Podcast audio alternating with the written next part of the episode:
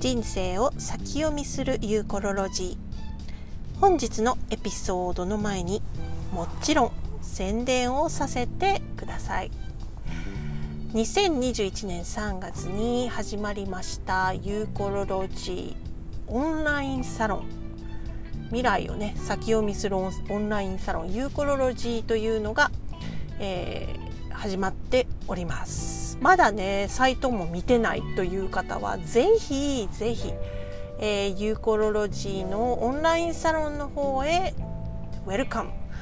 えー、月額2200円で、えー、4つから5つのワークショップおよびグループ鑑定などの講座というのがフリーアクセスになります。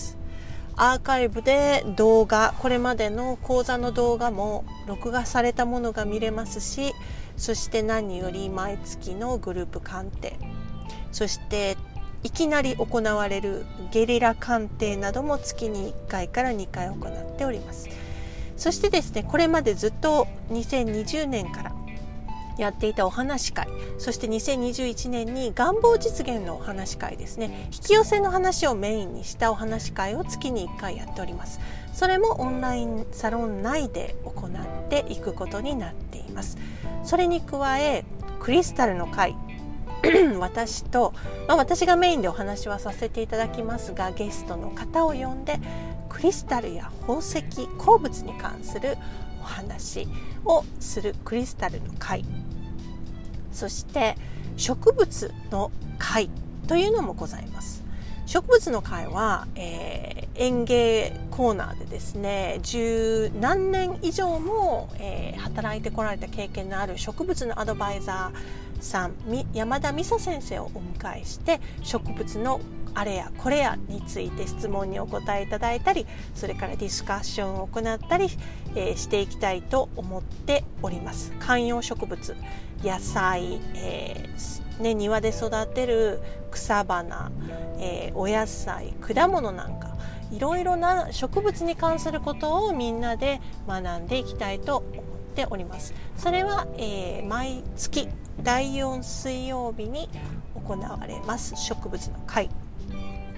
そしてもう一つ、えー、もう二つですね、ヨガ部というのも立ち上がっています。月に1回、ヨガに関連すること、ヨガ、アーユルベーダ、瞑想、それからヨガ哲学に関する、ヨガに関することをトピックに、えー、月に1回お話ししていくというワークショップです。私が、えー、ファシリテーターとしてヨガの先生それから瞑想の先生アイルベーダのプラクティショナーさん。そういった方々ヨガに関するあれこれに関わっている人たちを呼びしてヨガの話をしたり瞑想したりしたいと思っています。そして エコライフスタイルの会というのもあります。これは私が住んでいるバイロンベイの、えー、名物のねお友達であったりえー、バイロン・ベイのライフスタイルについてご紹介をさせていただいたりはたまたサーフカルチャービーチカルチャーといった、えー、こうねライフスタイルっていうのをこう中心に人生を楽しく豊かに生きている方々のお話を聞いたりする回です。そして新月の回。満月の会ということでせっかくね先生術師として活動しておりますので月に関してのことも私お話ししたいなというふうに、えー、思っております。毎月1回新月毎月1回満月。その日に45分間のお話月に関するお話と瞑想というのを行っております。そういう感じで、えー、内容盛りだくさんなんですけれども月額2200円でこれらの、え、植物の会クリスタルの会エコライフスタイルの会願望実現のお話会ゲリラ鑑定グループ鑑定全部が受けられるというお得な会になっていますのでぜひオンラインサロンユーコロロジーへご登録いただければ幸いです。ということで本日のエピソードへどうぞ。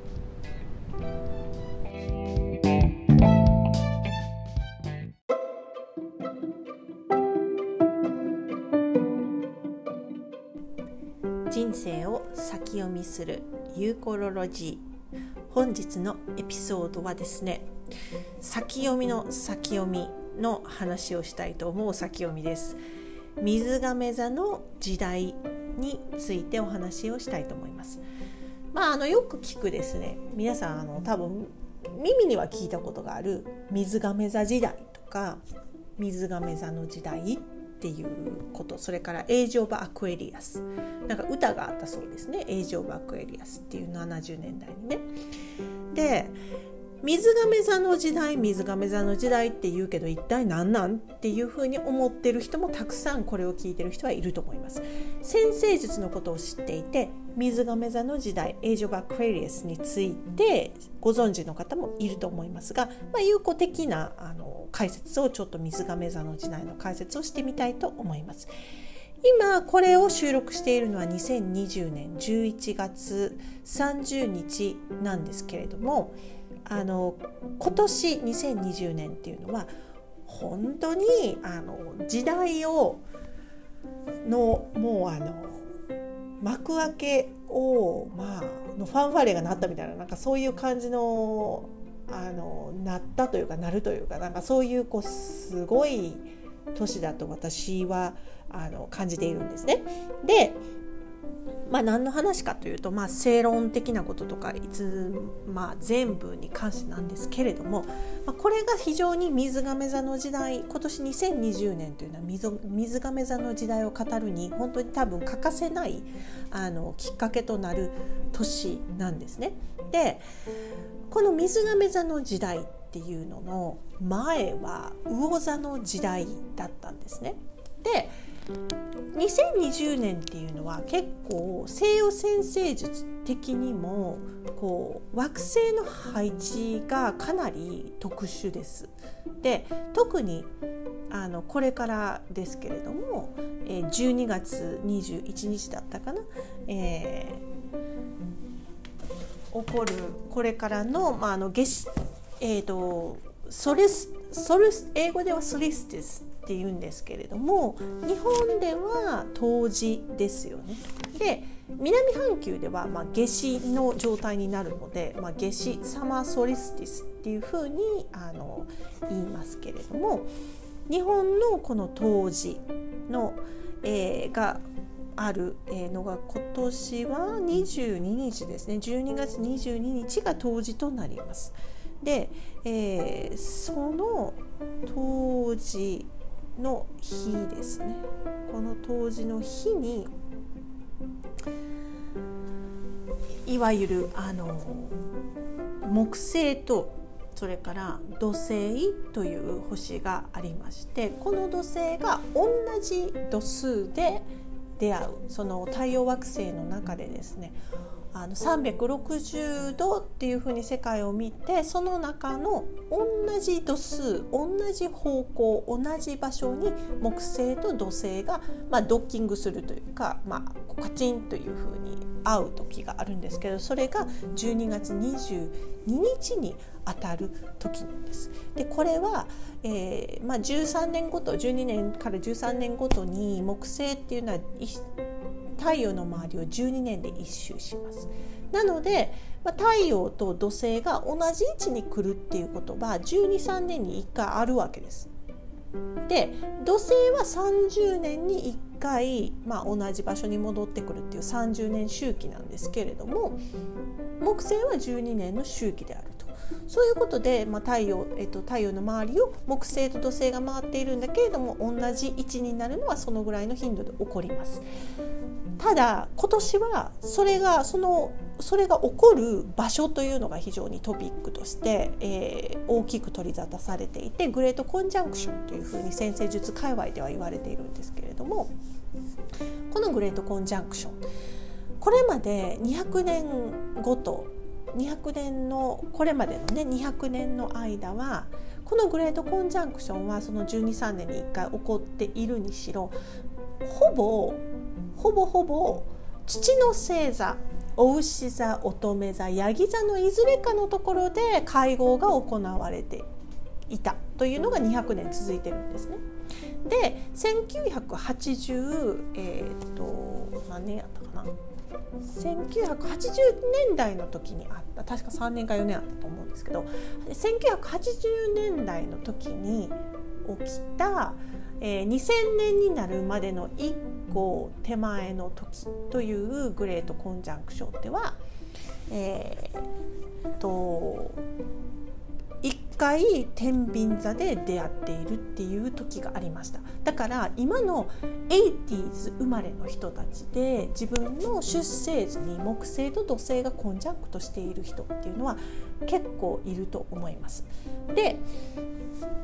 それちょっと置いといてこれまではずっとこう土の星座というところに200年間ずっと木星と土星はまあ conjunct し続けてきたんですね conjunct って言って、まあ、その同じところでヒットするというのがずっと続いてきました。そして200年間続いて今年のこの木星と土星は水瓶座でヒットをするということになるんです。でここから200年間は、えー、ほぼほぼその風の星座というところで木星と土星は会合をずっとしていくことになります。でこの200年っていうのはこうあのその時のですね社会の、まあ、スタンダードというか社会の状況社社会の、まあ、こう常識のようなものをこうなんていうのかな位置づけるというかこう常識的にこうあの公のものにする社会的なものにするというトレンドみたいなものなんですね。だからこの200年間ずっと私たちは何を持っているか何を、え所有しているかそしてお金があれば人生は素晴らしい的なこう概念によってですね私たちはこう社会のシステムが回ってきたように思います。だから土地を持っているお金を持っている貯金がある美味しいものを食べている素敵な服を着ているえ素晴らしい顔整形をしているとかね美しいこう容姿を持っているとかこう物体物質として証明、まあ、できる。ようなものステータスというようなもの。それによって私たちのこう社会的なものっていうのは位置づけられてきたんですけれどもこれからはそのサインが変わるんですね。でこれからは風の時代というのが始まります。先生術でいうと風というのは情報であったりコミュニケーション知識知恵。そういうこうあの物質では証明できない私たちは何を知っているかっていうことがスタンダードのこうステータスとなるようなそういう社会っていうのが始まるような時代の幕開けになるわけです。でこのサタサタンとジュピター木星と土星ですねこれがあの一緒に出会うっていうことをグレートコンジャンクションと言ってでそしてそれが風の時代で風のあのサインで出会い始めるということからまああの風の時代が始まるよというふうに言われているというのが今年なんですよ。でこの今年の12月22日の当時からそれが始まっていくんですけれどもこれもまた今年起きている、まあ、スペシャルな先生術の配置なんですよ。だって200年に1回ですよ。で風の時代にのこのグレートコンジャンクションが前回起こったの。は800年以上前ですからね。だからそのぐらいのこうあのペースでですね世の,、まあ、スタンダードなものが変わっていくということなんですがそれも2020年はスペシャルなことなんです。でそれに加えてですね、え土星とそれから冥王星がこう同じ場所にいるというのも、えーと、と結構大きなあのことなんですね。で、えー、そのこう土星と冥王星が同じ場所にいるのは30年ぐらいに1回起きるんですがもっとあのスペシャルなのがヤギ座という場所でそれが出会うというのが1700年何十年ぶりという感じなんですね。あ失礼しました1400年代ぶりなのかな？だからこれもまたこう何百年かに1回起こることっていうのがここで起こっているというのもあります。そしてそれプラス、まあ、ちょっとこうあの水亀座時代っていうのを解説したいなというふうな形でこの今日のエピソードっていうのを考えたんですけれどもこの今さっき説明したグレートコンジャンクションとは別の話でなのでちょっとこれまでのこの説明は1個のトピックとして置いといてください。でこれから説明する水瓶座時代の話なんですけれども水瓶座の時代 Age of Aquarius って言われてるのは基本的に地球というのはですね太陽の周りを公転しています。で公転しながら自転って言って自分でくるくる回ってます。自転してるから朝と昼がじゃあ朝と夜があるわけですよね。自転しているがために私たちは、えーと、今昼だったり今夜だったり。でもその地球の反対側が昼そしてあるいは夜っていう場合があるっていうことなんですね。だからそれを自転と言います。プラス公転って言って太陽の周りを回っている。でそれによって太陽が当たるこう角度が変わっていったりするので四季がある日本の場合はね。季節があるということですね。でそれに加えてあの公転時点に加えて実は地球というのは再差運動というのを行っています。で再差運動って何かっていうと地球の軸ありますよね軸。でこの軸も実は微妙に回転しとるんですよ360度。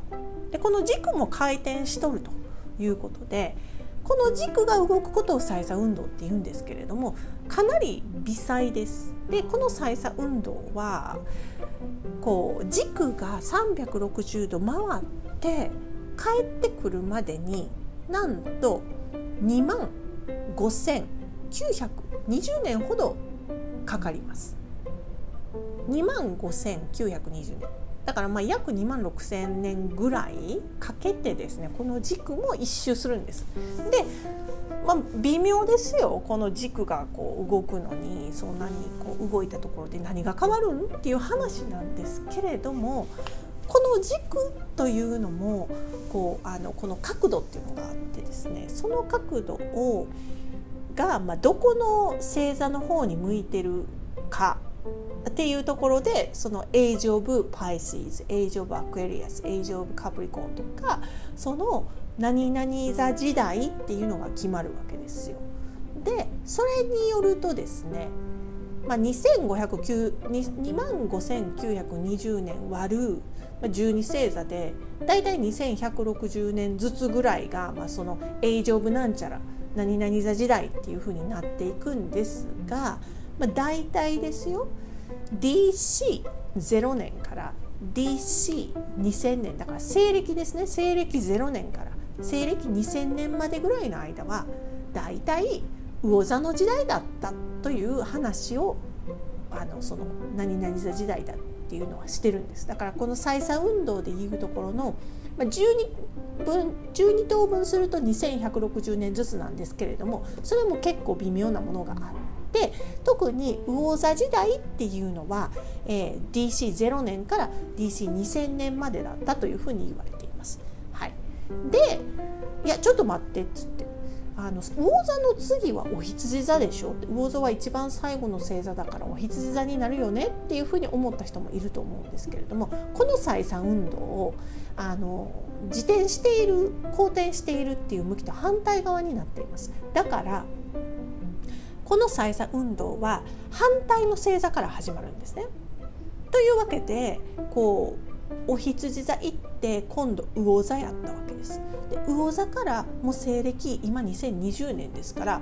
実は水瓶座の時代にすでに入ってんじゃんっていう話なんですよね。だけれどもだけれどもなんでこの今 Age of Aquarius 水瓶座の時代の話をしているかっていうとさっき言ったように2万5920年を12で割ると2160年なんですよでも2160年きっちりとかではなくって大体しかも大体2000年ずつぐらいみたいななんかそういう話ですよね。でそれでまあ大体っていう話で言うた時に大体2000年から西暦ね西暦2000年から西暦4000年ぐらいまでが水亀座のあの時代なんじゃないかっていうことになるんですよ。でそれで言った時にもうみんなあの2万年とかっていう概念の時間の感覚もちょっと感覚分かりなさすぎるところはあると思うんですが大体ですよその先生術界隈で言われるのが2000年の大体前後20年ぐらいは移り変わり期でこの前の時代と次の時代がオーバーラップしててそこのこうところで移り変わりのいろんな事件っていうのがどんどんとあるんだよというふうに言われています。で大体20年ぐらいで移り変わるということなんですが面白いのがですね西暦2000年ぐらいからあの非常に2000年ぐらいからですよ。その前からもありましたけれども2000年ぐらいからどんどん急速にバッて広がったのがインターネットなんですね。で携帯。まあ、最近携帯とか言いませんよね。携帯電話とかってなかなか言いませんよね。IT 革命。それから、まあ、スマートフォンインターネットっていうことでここの2000年から2020年までものすごい速さでそれらのデジタルまあ、革命ですよね IT 革命みたいなもので出てきたものがあります。で水亀座っていうことはこうテクノロジーとか改革とかを表すんですね。なので非常にこのデジタルな感じっていうのは水亀座のこうあの非常に持っているキーワードなんですけれどもこの水亀座時代っていうのに突入したのがまあもうあの2000年なんです。で、えー、この21世紀になったっていうことなんですけどね。でそのそれまでの間の魚座の時代これまでの20世紀それから、まあ、20世紀じゃないや0世紀から20世紀までの間っていうのは魚座の時代やったわけです。で魚座の時代の時っていうのはですね基本的に魚座のこうあのエネルギーの在り方っていうのが、まあ、その世を、まあ、支配する常になってたということなんですね。でこの魚座の時代というのは、えー、魚座キーワードとして「I believe」というこう概念私は信じるという概念があった時代なんです。でその「I believe」の概念の時っていうのは基本的に何かを信じる信仰するということが大きかったのでこれはどういうことでそういうふうになったのか私もちょっと説明しきれないところがあるんですけれどもイエス・キリストが誕生したのがこの DC0 年そこで西暦0年となったわけですよね。でそこからずっと人は宗教というものをまあ生きる軸みたいな信じるという信仰というところというのをこう確立してまあ人を支配するシステムとしてこう信じるというこう機能を使ったっていうことになるわけですよねおそらく。でそこから信じる信仰するっていうことがどんどんこの50年ぐらいで薄れてきたように感じてる人も多いと思います。で薄れてないよっていう人もいると思いますまだまだむす、ね、あのイスラム教とかキリスト教とか、まあ、信心深く信仰してらっしゃる人も世の中にはいるんですけれども、まあ、基本信じるということが基本になってたんです。で信じるということがあればその反対は騙すという構図が成り立つわけですね。だから騙されていること信じていることこの辺りがキーワードになっていたのが魚座の時代なんですでもね2000年ぐらいからその騙されていた信じ込まされていたとか信じていた騙していたっていう構図も水亀座の時代になってしまったがゆえに成り立たなくなってきているあるいは成り立たなくなってきたというのがこの最近の Age of Aquarius 水瓶座時代になってきたこうことなんです。でそのこう水瓶座時代っていうのは非常にね今の現在の政治を見れば非常によくわかる感じになってきてるんですね。であのこのポッドキャストを収録しているのが、えー、2020年12月の初めですけれども現在、えー、11月に大統領選アメリカ大統領選が行われてそして、えー、メディメディアではねあの候補がある候補が勝利したと。いうふうにすいませんくしゃみでしたあの言われていますけれどもあのある候補がバイデン候補が、まあ、勝利したように思わされているような風潮ですけれども実はそこに不正があったんではないかということで今大規模な調査と裁判が行われているというのが2020年の12月なんですね。でこのこうトランプ大統領メディアでは非常にものすごい悪いやつだというようなこう報道のされ方っていうのを2016年に当選してからずっと言われてきましたけれども実はこの2020年のアメリカ大統領選をというのは実はメディアというのが非常に大きな情報操作をしているんじゃないかというようなことさえ言われているぐらい世の中が少し混乱しているもう何を信じていいのかわからないというような状況になってきているという2020年の現状なんですね。もう言って言ってしまえばコロナウイルスというのも2020年よう騒がせましたけれども実際のところインフルエンザの患者がものすごい減っている。そしてコロナ患者が増えている。その数大体一致するんじゃねっていう話なんかもあって。そのメディアが言っていること政府が言っていることインターネットで出てきている情報お父さんが言っていること友達が言っていること先生が言っていること全部の事実っていうのが全然違っていてもう何を信じていいのかわからないっていうふうになってきているなったっていうのが2020年だと思うんです。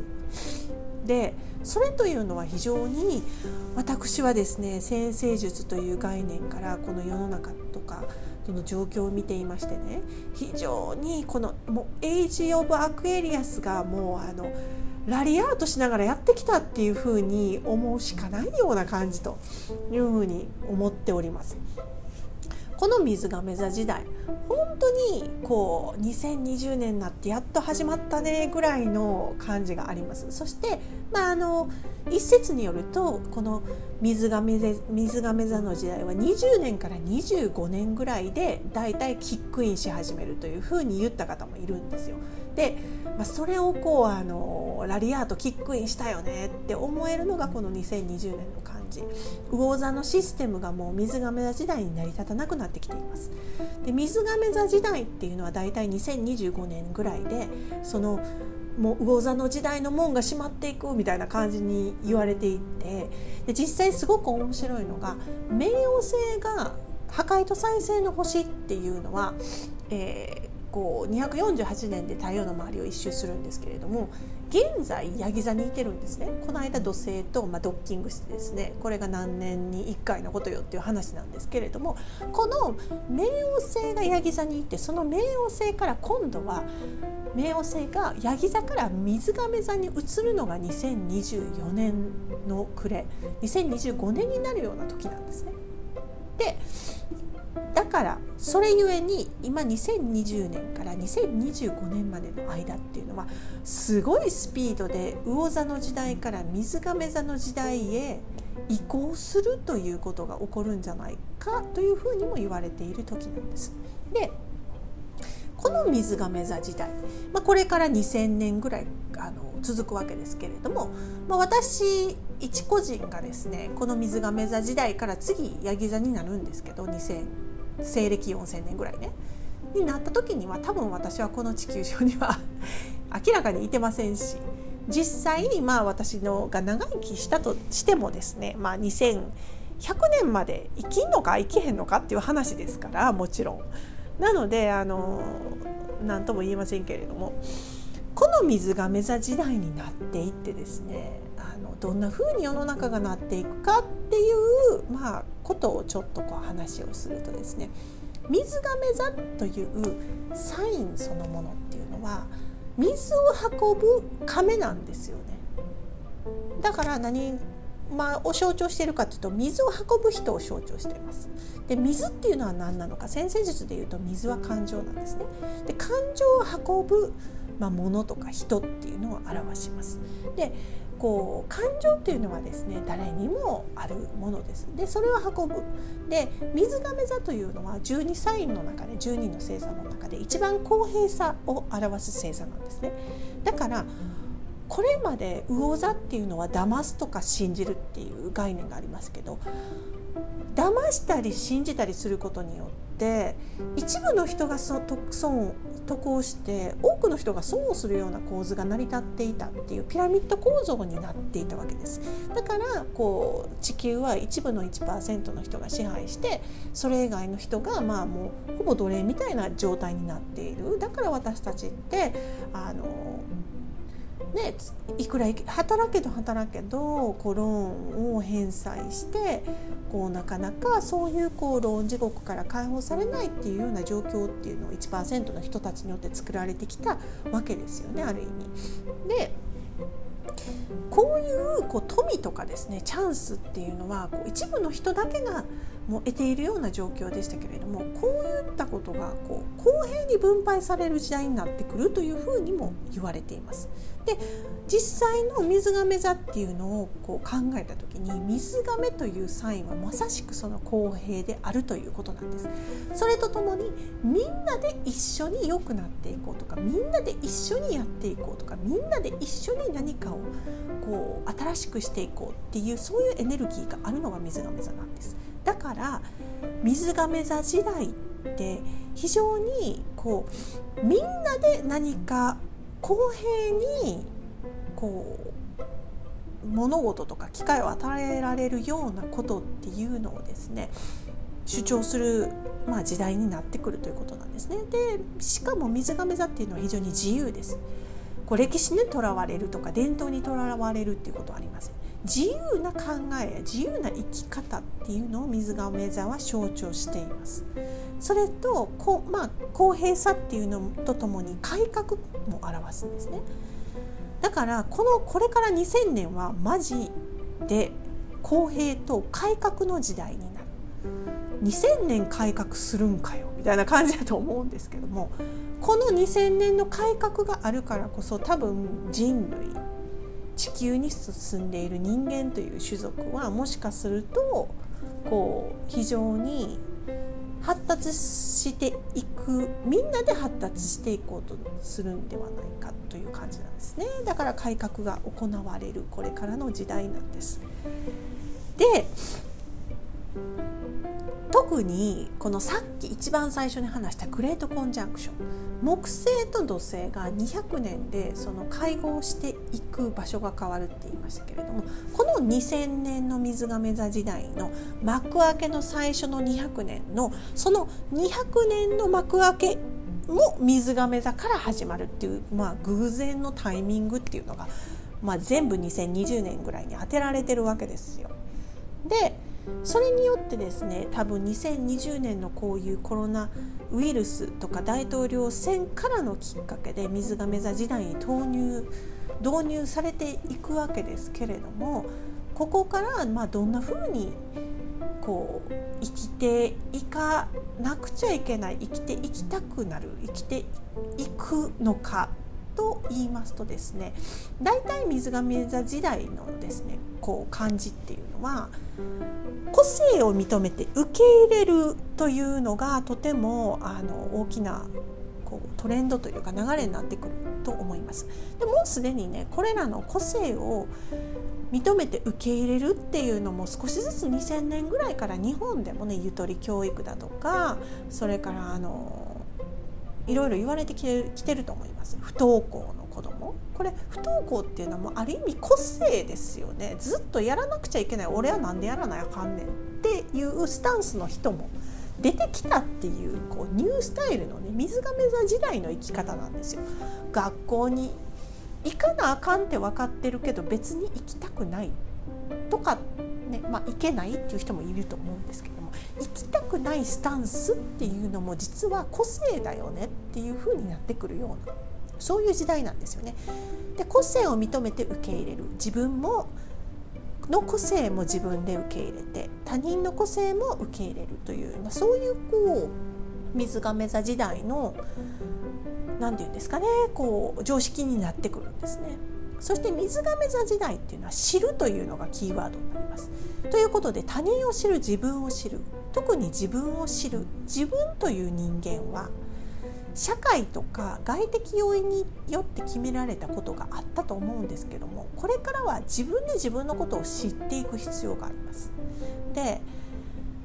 自分のことを知る本質を知るっていうことがここ5年ぐらいで大きく取り沙汰されててスピリチュアリティなんかでもね自分を知るっていうことあの言われ始めましたけれどもこの自分を知るということが水亀座時代をですねよりよく生きれるキーワードでもございます。なので自分を知るか自分のことよくわからんなっていう人は是非自分を知るという、まあ、あのことをしていかれることをお勧めしますね。はい、で次あの縦ではなくって横とつながるっていうのがこれから水亀座時代なんですよ。水亀座時代は私が主張するじゃなくてみんなで主張するというそういうこうサインですから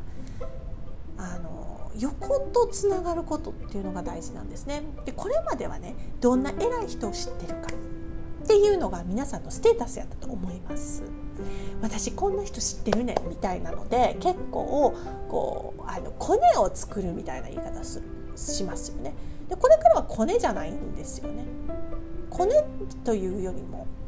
日本語がまあちょっと変なんですけどコネクシコネはコネクションから来てるコネですよね。そのコネクションは縦のコネクションではなくて横のコネクションになってるんですね。誰と何をしているかっていうのが大切なんですよね。横横で。どんな友達がいるかとかそういったことになってきますだから縦ではないだから自分よりも偉い人とコネクトしているというよりも同じような考え方をしているっていう仲間を増やすっていうことなんです。だから1%からのピラミッド型ではなくって横に全部つながっている言ったらこうパソコンのですねあの電子板っていうんですか？こういうこうチップみたいなもんですよね。よくこう横にピピピピっていうこう電線がつながっているような電気がつながっていくような感じ。それが横につながるっていうやつです。はい、でこの水亀座時代っていうのは基本人のことは干渉しません。人は人。自分は自分。横とつながりながらもみんなで何をするかっていうのはありながらもあなたは黄色が好きだよねって僕は赤が好きだよ。君は女の子だけど青が好きなんだね。僕は男だけどピンクは大好きだよ。っていうこうそういう概念です。女だとか男だとかっていうこともなく人は人自分は自分の個性っていうのをこう生きていきましょうっていうそういう時代です。で、えー、これからはですね、まあ、あの何て言うんですか知っているということが水亀座時代の非常に大きなキーワードですから基本感情移入をせず、まあ、データをもとにという、まあ、そういうスタンスにもなります。でまあこれがねあの危険な危険な形にいくとですね人の感情は無視されるっていうことにもなるのかもしれませんだからこう人間として生まれてきて感情っていうのは非常にこう大切な部分ですだから感情っていうのはこう引き寄せの法則でも何でもエネルギーを動かすこう大切なファクターとなりますから大切な要因ですから、まあ、感情の取り扱いっていうのは非常に水が目座時代大きなトピックとなり得ると思うんですよね。でまあこのまあ、それらのこうこと個性を認めて受け入れる自分を知る縦ではなく横とつながる人は人自分は自分である感情移入しないこういったことっていうのは、まあ、水亀座時代をねどんなふうに生きていくかっていうことにおいてのキーワードになるんじゃないかなっていうふうに私は岩崎優子はまあ提案するし考えています。でこの水亀座の時代というのが、まあ、これから本格的に到来した時にやっぱりこう2000年のシステムで生きてきた私たち先祖から代々2000年の間受け継がれてきたことを私たちの世代で大きく覆すということになるわけですよね。で私ねこう2020年のこのコロナウイルスでこう世界がすごくこれまでにないようなイレギュラーなことでがありましたでそこですごく思ったのはなぜ私はあえてこの今ここに40代として生きてるんだろうなっていうことをすごく考えたんです。でそう思った時にしかもね先生術ということをまあなりわいとしている私はまあ時代の大きな歴史的な時代の移り変わりを見るっていうことをしに来たんじゃないかっていうことさえ考えてるわけです。実際私の魂はこの大きな時代の移り変わりに何をしに来たんだろうっていうふうに考えた時にこうこれを見に来た見に来たっていうと言葉が軽いですね英語で言うとウィットネス証人っていうかこうそれを何て言うのかな見に来たっていうか、うん、体験しに来たように思えるんですね。だからこうこんなことにこうあのを影響されて迷惑だわみたいな風に私は感じてなくって実は私はこの時代の移り変わりから何を体験しに来たんだろうっていう風に実はすごくあの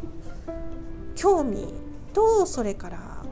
関心の、まあ、魂の目で見ているっていうのが実は正直なところです。で西洋先生術を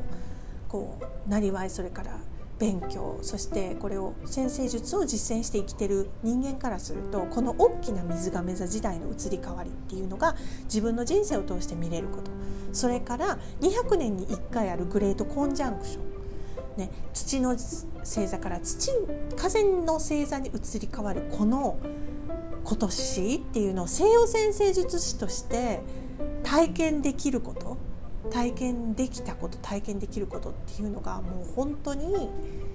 まあ、ありがたいというかなんかあまりにもちょっとこうできすぎてないっていうふうに思えてあのワクワクすらしているというのが現状でございます。はいまあ、そんなねあのちょっとこれからの時代が公平な時代でそして改革が行われるまあもう言ったら革命改革がこの行われている時代っていうのをリアルタイムでこう見れていけるっていうことに私はすごくこう感動している次第でございます。というわけでちょっと水亀座の時代というのを解説してみました。では皆さんこの Age of Aquarius 水亀座の時代というのをねあの楽しくそして生き生きとこう人生を楽しんで生きていくためにもちょっとこう日々自分を見つめて自分を知ってそしてこういろんなね、え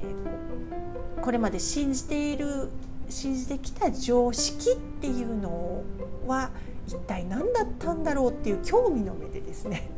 こう時代を見定めていき2021年を迎えていきっていう感じでこう進んでいきたいなというふうに思います。というわけで